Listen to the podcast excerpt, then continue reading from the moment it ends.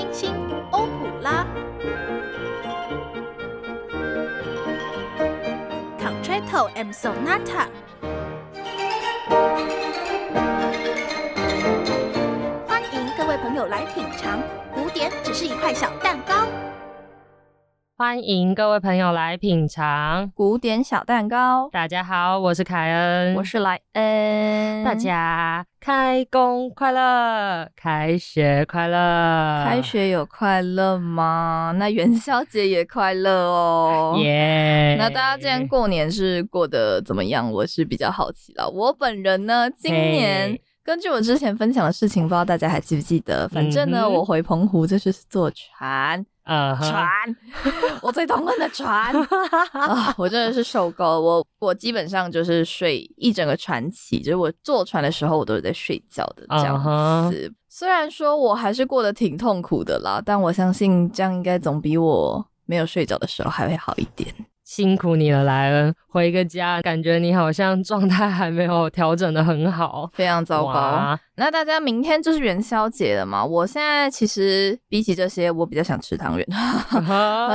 我也想要吃汤圆，而且不管是大汤圆、小汤圆、花生汤圆，我都可以接受。应该是元宵，因为汤圆是小的嘛，大家知道吗？汤圆是没有包馅的，元宵才是有包馅的。所以今天或是明天，你应该要吃有包馅的汤圆哟。要记得哦，各位。最近的汤圆都会出现很奇怪的口味，像是，但好像是去年出的同一布丁的那个，太可爱了吧？布丁啊，上面好像就画布丁狗吧，我记得就是那个三丽鸥的布丁狗，然后里面是统一布丁口味。我个人呢，其实对这些神奇口味的汤圆是还好了，我觉得最好吃的还是芝麻和花生。确实，芝麻花生是经典不败，没有错。不过，既然刚刚兰讲到那个布丁狗。身为尝鲜族的我，想要去试看看，吃吃看啊！我之前还吃过什么奶茶哦，对对对，有奶茶口味的。对，我是觉得可以吃花生跟芝麻就好了啦。啊，有人喜欢的话，不要骂我哟，是我个人口 味。还有抹茶的，有些喜欢抹茶的朋友也可以去试看看。没错，但是来，今天在农历新年过后啊。明天是吃汤圆嘛？那各位可以在吃汤圆之前，我们先来一趟时空之旅，不仅要带大家到天堂，也跟各位预告一下。在三月之后呢？哎，有可能我们会到地狱去。三月之 后，我们今年开始就是要来认识一些非人类的朋友们。啊人类的故事讲够了，就是要讲一些不是人类的故事嘛。大家都喜欢听这些，对不对？有的没有的，刺激一点，大家比较喜欢嘛。就是要这么嗨啦！那么今天开始呢，是先以希腊神话为蓝本的歌剧。听众朋友们，我们就先来聆听这一段音乐，猜猜看是什么故事吧。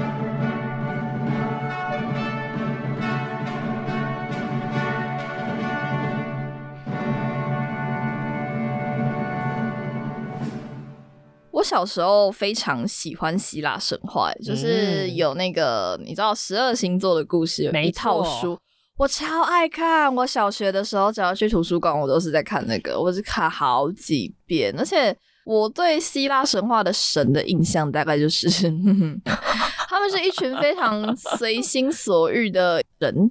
宙斯就是嘛，看谁都爱嘛，就是对。有时候我看到这个我就好爱，我看到女儿我也好 爱，这样子。标准的恋爱脑，没有宙斯，啊就是不管怎么样都要得到手，毕竟他最大嘛。那我们今天 如果是神话故事的话，其实是各种一见钟情跟乱应该没有乱伦吧？应该没有乱伦吧？OK，我们今天要讲的跟宙斯其实没有什么直接的关联。OK，我们要来讲另外一位比较算是纯情系列的。OK，介绍给大家的这一出歌剧叫做《Lord Fail》奥菲欧。是出自于作曲家蒙台威尔蒂的作品哦。威尔蒂，你说我们就之前有介绍的那个威尔蒂吗？呃，不太一样，莱恩。这两个人其实没有任何的亲戚关系，只是他们的名字啊，就是有相同之处。嘿啊，就是威尔第。可是蒙台威尔第啊，生活的时代是横跨文艺复兴跟巴洛克时期。那距离那个浪漫时期的威尔第很远很远很远啊，大概就跟理查史特劳斯、还有小约翰史特劳斯、还有老约翰史特劳斯是一样的概念嘛？嘿，只是名字有相同的地方啦。OK，那我觉得可能多少有听众朋友们听过 o r p h e o 奥菲欧的名字，他的妻子也很有名啊，叫做 Eurydice 尤里迪斯。不过呢，先跟大家说明一下，神话故事啊，其实不论是在网络上或者是书本，都有很多个版本。那这个系列要讲的是根据蒙台威尔第歌剧的内容下去谱写的音乐还有剧本。原则上呢，奥菲欧的故事其实很简单，是多简单，就是太太不幸离世之后，先生花费了大把力气。要把太太从地狱里面带出来，他就被提醒了一个很重要的一点，就是不要回头看。但是这位先生还是犯贱，想要回头看。之后这对夫妻就从此 say goodbye。呀呀呀呀呀！我听过这个故事，这不就是天琴座的故事吗？啊，所以天琴座里面的夫妻档就是奥菲欧跟尤里迪斯，没错。那奥菲欧是从哪里来的呢？啊，不是宙斯，再次 重申，是太阳神阿波罗跟其中一位缪斯女神的小孩。奥菲欧他本身是一位音乐家，演奏一种叫做七弦竖琴，也称为七弦琴这个乐器。同时也叫做里拉琴，里拉琴就是大部分你希腊神话会看到那个 U 型，然后有几根弦，那个拿在手上叮叮叮的那个，叮叮叮这个声音，反正就是那个东西啦，就怕大家不知道里拉琴是什么。那尤里迪斯是谁的小孩啊？尤里迪斯是希腊神话中俗称的宁芙，就是有人会说他们是仙女啦，或者是精灵。总之，就是一位美丽的小仙女。所以是小仙女 and 音乐家的故事。Yeah，是不是很梦幻？还不错。但我们这个故事，你刚刚讲完大纲之后，它其实听起来没有到很梦幻，你知道吗？哦，好像是没有错啦。可是这个背景我们可以自带那个特效，好吗？一些神话滤镜。对，那故事的开头呢，就是在一群河川女神跟牧羊人的歌声中开始的。他们很开心的唱着歌，还在那边击鼓啊、跳舞之类的，颂扬奥菲欧跟尤里迪斯之间的爱呀。此时，奥菲欧他也很开心的唱着这首歌《Rosa del Cielo Vita del Mondo》，天上的玫瑰、人世和生命，表达心中幸福洋溢的心情。那我们一起来听。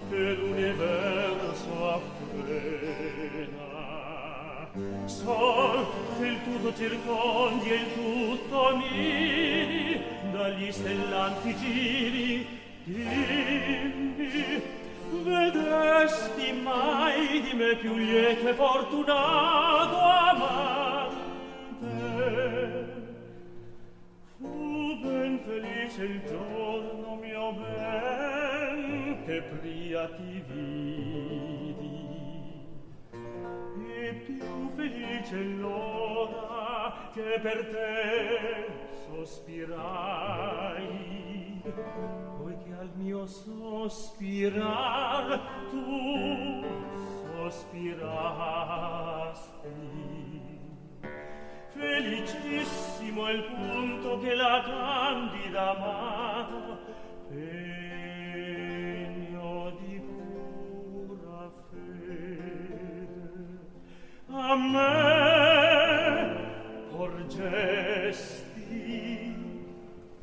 se tanti cori avessi con occhi al cielo eterno e quante chiome al questi colli aven il verde maggio tutti i colmi sarieno e trago tanti di quel piacer che oggi mi fa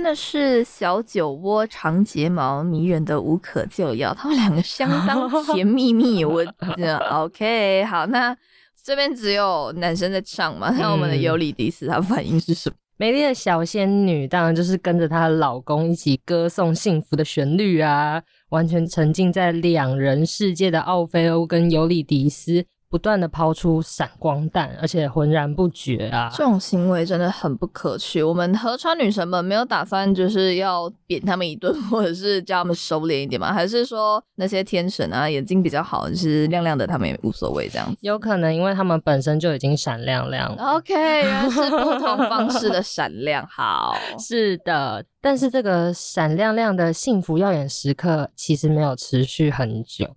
因为很多时候啊，应该说命运真的是随处而在吗？突然在某一天啊，这个厄运就降临到尤里迪斯的身上，他不幸被毒蛇咬伤，还来不及治疗就已经拜拜了，拜拜了，现在就要拜拜了。他是遇到雨伞节，知道不是？你等一下，这路太快了吧？他现在就死掉了，是不是觉得怎么一开始看上一秒幸福，下一秒厄运呢？是的，就是这么突然。天神命运也跟人一样，也会有对，也会有无常的事情发生。那我们就来听女使者发现尤里迪斯已经过世之后唱出的悲伤歌曲《I Caso a c e l b o 啊，悲惨又严酷的命运。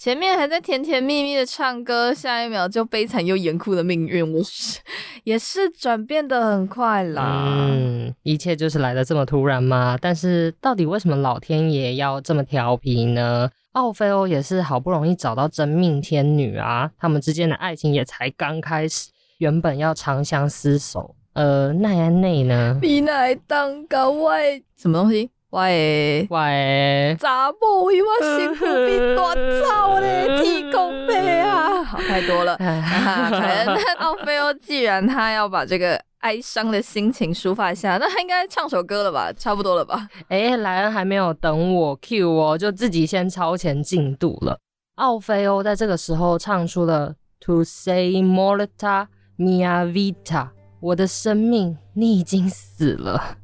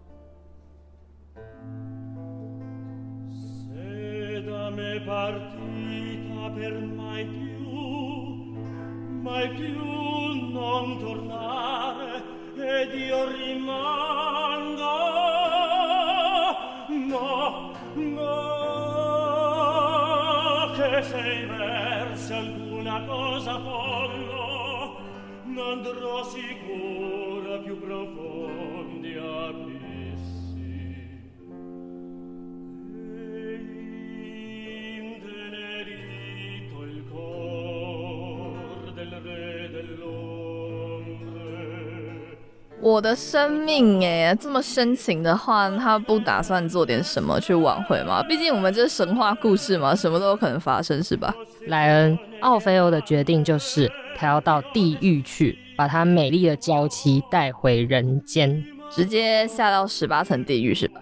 对的，爱情不仅使人疯狂，也能够左右天神的心智。奥菲欧就这样不顾一切到了黄泉之国。首先呢。他来到地狱里的三途河河畔的场面，令人高兴的是啊，希望女神在他面前显现，给奥菲欧机器过五关斩六将。他基本上现在第一关是过了嘛，应该后面会挺成功的吧？好的开始是成功的一半，不过他也要想办法渡河啊，才能跟地狱之王见面，请求地狱之王释放尤里迪斯。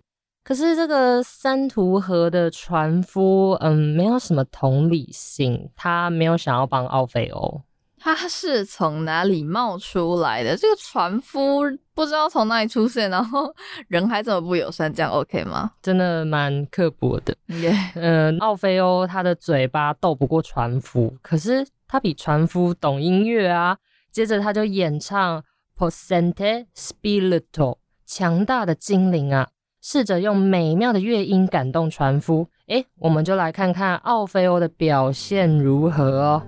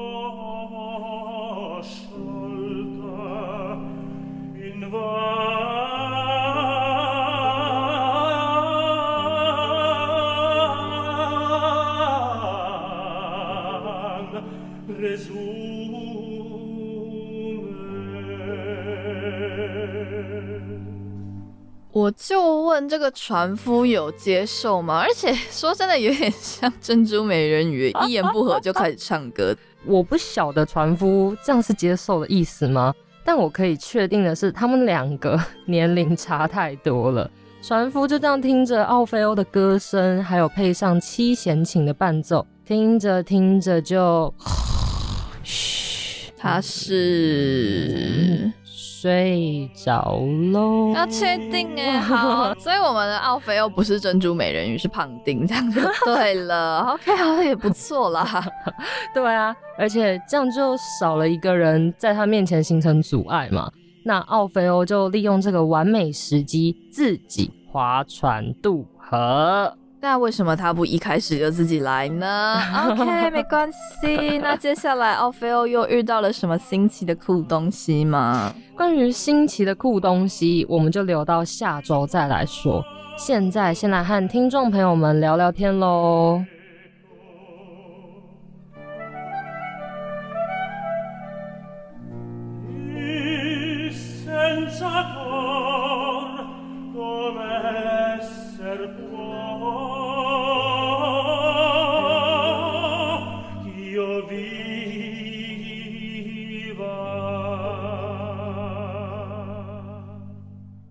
今天开始介绍的奥菲欧歌剧啊，它算是歌剧界的始祖，也就是最古老的歌剧剧目。好，所以它算是全世界第一出歌剧吗？呃，也不是。其实音乐史中啊，最早出现的歌剧叫做《Daphne》达芙妮，这也是由希腊神话改编成的故事。不过，呃，大部分的音乐都失传了。果然，这种东西都会是从神话故事开始改编的嘛？那关于蒙台威尔第他写的这个奥菲欧，他创下的记录应该是挺惊人的吧？不然你怎么会就是形容他是歌剧界的古董还是什么东东？莱恩，那个我们现在就来看一下这出剧的简介。这是蒙台威尔第完成的第一部歌剧，诞生在一六零七年，在意大利的曼图亚宫廷公开首演。大家的反应是太赞了吧，非常好，我们就不用再赘述为什么首演会失败了。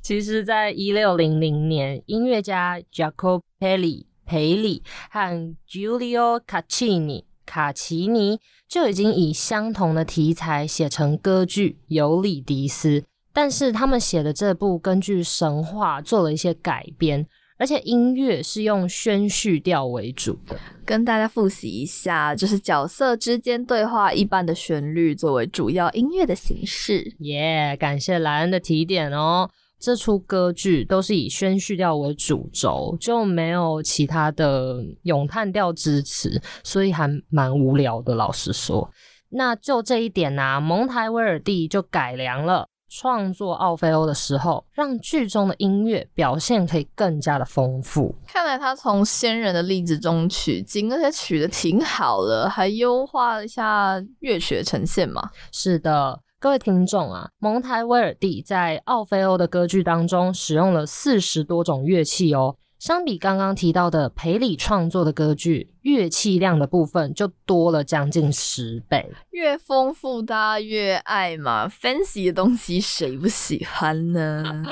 因着奥菲欧歌剧发表之后，大家听见、看见音乐啊，在角色的形象部分就做了更个性化的细节上的描写。呈现出了绝妙的戏剧性，剧中的音乐也被谱写的十分动听，更有活力，听起来就是更加的多元。嗯，我觉得这一出歌剧，就目前我现在听下来啦，它真的很巴洛克的那种，就是很 fancy 啊、华丽啊。但它对于，因为本身是神话故事改编嘛，但我觉得它在神话故事的那种氛围的营造，其实也还蛮，就是挺到位的，好像蛮符合这样子的风格，就是不会说有种 fancy 过头的感觉，就是。巴洛克的那种对。感觉，而且毕竟天神嘛，就是总要有一些亮晶晶的、闪亮亮的氛围出现。这出剧中音乐使用了四十多项乐器，这个大规模的管弦乐配置啊，其实在当时是一个突破性的做法，在过去的中世纪还有文艺复兴其实是没有的。所以蒙台威尔第啊，可是做了细致的编排哦，让每一个乐器都能够有所发挥，并不只是轻描淡写在歌手们的声音当中插花陪衬而已。当然啊，之前我们其实介绍过，其他的作曲家们也会用这样子的方式。可是各位。蒙台威尔第可是众多音乐家的大前辈哦。毕竟在巴洛克那个时候，哎，虽然说巴洛克的管弦乐团或是编制都没有一个固定的说一定得怎么样，但是巴洛克还是小编排比较多啦，就是人员数不会到说超级多这样子，跟那个浪漫一百多个人那个差太多了。那那是浪漫开始才会越来越多的。如果是这样讲的话，他确实。在那个时候，应该算是蛮创，你会说创新吗？就是蛮特别的一个举动。但是凯恩应该是到下集才会详细说蒙台威尔第的事情吧？哎啊，那这样子，如果回到奥菲欧这出歌剧的话，那奥菲欧还有开创哪些先例吗？或是一些了不得的成就？嗯，莱恩。歌剧《奥菲欧》的出现呢，才真正的确定了歌剧的诞生。是世界上音乐跟戏剧结合的第一个例子，还真的是挺了不得的。没错，剧中的合唱歌曲还有器乐曲的音乐，也都有随着剧情的发展，呈现出符合情境的音乐，而且还有蛮多的地方都会有类似的旋律重复出现，只是会使用不同的乐器啊，或者是调性来演奏。那么在第一次出现跟最后一次出现的时候。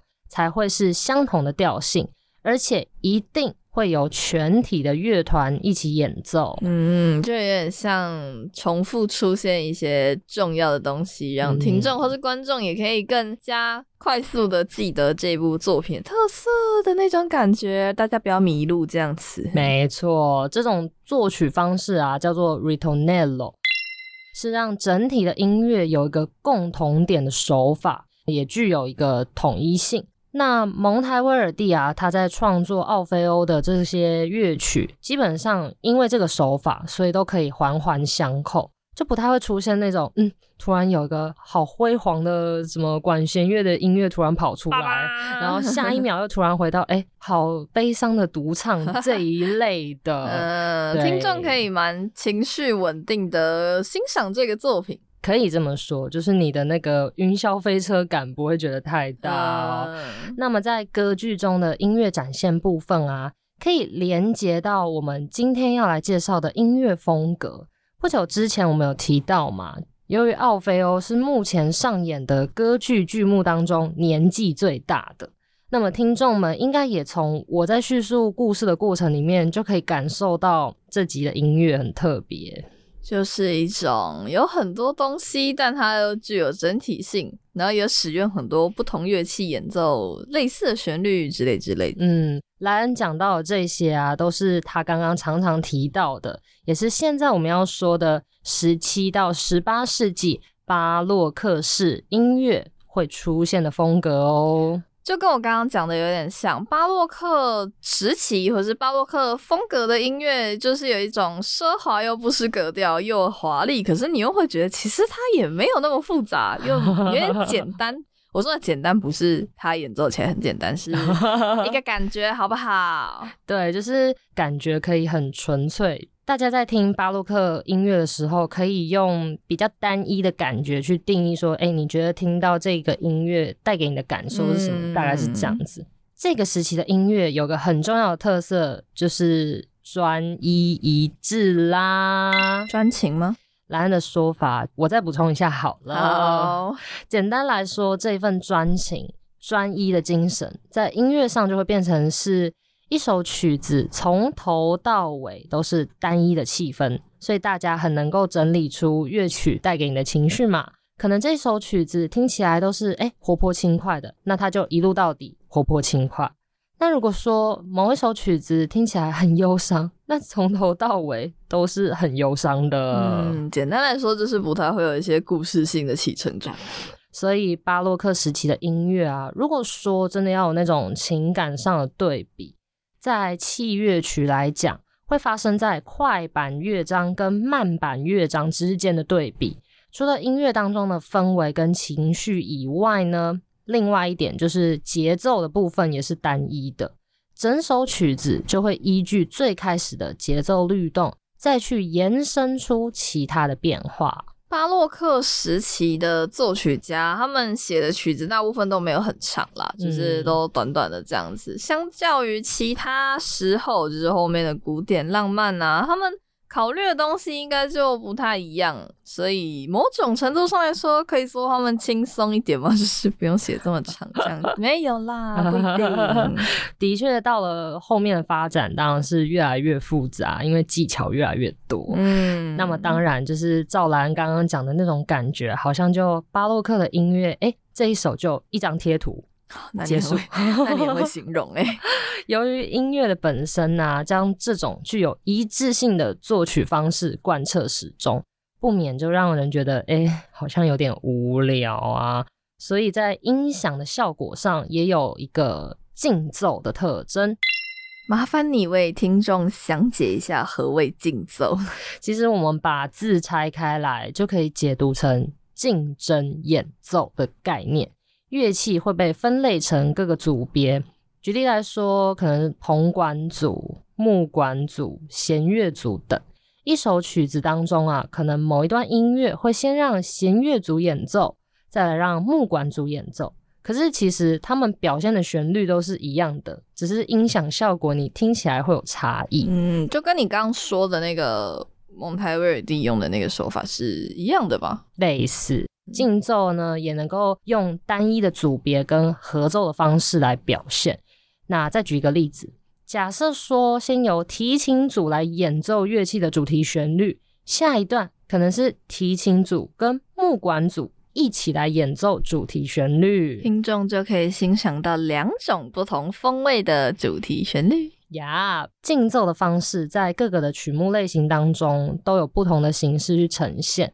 最后，我要推荐给各位的，我觉得大家应该会最有兴趣，什么东西？那就是即兴喽。巴洛克时期其实是一个即兴演奏的时代，不论是什么种类的乐曲。声乐曲也好，器乐曲也好，一定会保留，就是要让演奏家 solo 即兴发挥的桥段啊，算是巴洛克一大特色啦，真的。但是这些自由发挥的地方。你也不可以随便乱来，随便演奏。你觉得大家都会说好吗？也是要有自己的品味跟创意啦，这是音乐家都需要去考量跟训练的。嗯，所以虽然巴洛克音乐的原则很简单，不过在演奏上是非常考验音乐家的呢。简单来说就是随意但不随便，你也是要有一定的功力或者是一定的程度，你随性不是随性。你即兴出来的东西才会是大家喜欢的喽。对啊，而且才能够跟前面的乐曲连接得上。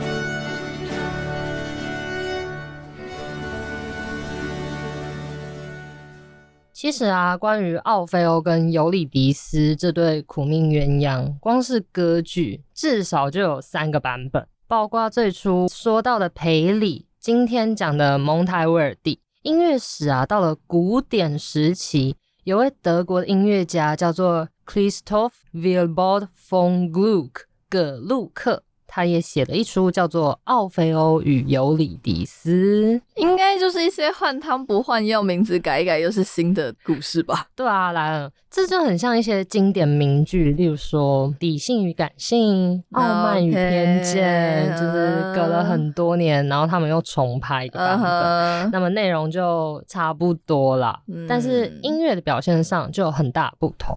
葛鲁克这一出《奥菲欧》啊，就以主角来讲。刚刚大家其实有听到蒙台威尔第的《奥菲欧》是由男高音来演唱，大家比较能够直接连接到男主角就是男高音，比较直观，比较突出。对，然后格鲁克的这一出啊，《奥菲欧》可能会有女中音或者是假声男高音来扮演。当然啦，男高音也是有可能，不过我之前听到的版本比较多是女中音来演唱。嗯，你要不要跟听众解释一下假声男高音跟男高音的差别？那我就先小小提一下。简单来说，假声男高音在巴洛克时期就出现了，那他是被归类成阉人歌手啊。对，不过呢，关于假声男高音的部分，我就是在想说，兰可能会问我，所以呢，我也设立了单元，在下周的集数里面会特别跟大家讲一下。不小心跟大家爆雷了啊！记得，所以大家要期待一下。知识需要连 贯的，大家都要给我听完哟，然后威胁听众，好恐。恐怖哦。那么，因为葛鲁克是在古典时期嘛，所以说他的这一出《奥菲欧与尤里迪斯》其实听起来稍微还有一点点那种莫扎特风格，嗯，但是他的年代比莫扎特稍微早一点点。哦，是一种小巧、优雅、精致的那种感觉吗？对，所以我觉得听起来好像应该说了，我会觉得还好。我先听了格鲁克的版本，然后我才听到蒙台威尔第的。因为我的感受上会觉得，如果我先听到的是蒙台威尔第的，可能我就不会对奥菲欧这一出剧有特别想要深入了解的感觉。哦，那你今天是？今天当然就是要来点不一样啊！我们前面讲了那么多古典系列跟浪漫系列，总是要来介绍一下我们。不曾分享给听众的嘛，对不对？对我们，你现在就是为了听众的营养均衡着想嘛。那你的私心呢？我就是有点看到你可能其实比较想讲另外。OK，没关系啦，别这样，我们多涉猎。追本溯源，这音乐的本质也是很重要的。确实，确实，哎，没有讲巴洛克是我们的错，应该要讲的，应该要讲一下巴哈的，然后一直没讲，不知道到底在干嘛。哎，这这好了，我们就不要太斟酌在这一块。我们要跟听众介绍一下大家不知道的东西嘛？你看，如果大家都知道的话，那有什么好玩的呢？没有吗？对不对？大家会体谅我们吧？而且关于奥菲欧的故事啊，大概在二零一九年的时候吧。百老汇的音乐剧也有相关的主题，不过那出剧的名称叫做《Hades Town》，就是直接把地狱之王的名字黑蒂斯变成这出音乐剧的名称，直接换视角了是吗？嗯，关于这个视角的部分啊，我个人觉得还是以奥菲欧偏多。因为歌曲里面我听起来，在奥菲欧本身演唱上面还是偏多的，比较聒噪。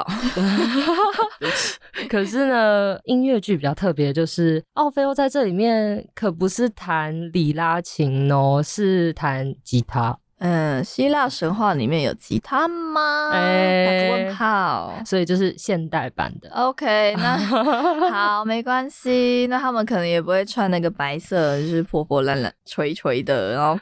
横画在身前那种，大家比较习惯看到可能希腊罗马时代的那种古古装啦。莱恩的意思是这样的，对不起啦，就是欢迎各位也可以去搜寻一下音乐剧的部分。嗯，那么关于歌剧的奥菲欧，今天我们介绍的是蒙台威尔第。如果说培里的歌剧或者是葛鲁克的，哎。有听众有兴趣的话，也可以自己上网问一下搜寻引擎。我是敲完凯恩再讲一次奥菲欧，没有了，我们没有时间了，我们要我们要重复那么多次吗？要重新讲一些没有讲好的啊！好，来，我们总得先把这个系列有个结束嘛。我们今天才神话系列的第一集。OK，我在那边逃避，没有啦，开玩笑的。那下周我们就要继续讲奥菲欧的故事嘛，我们得要把它讲完，对不对？就跟凯恩说的一样。那把歌剧中的音乐跟作曲家蒙台威尔第要好好的介绍给大家。没错，所以各位要继续锁定哦。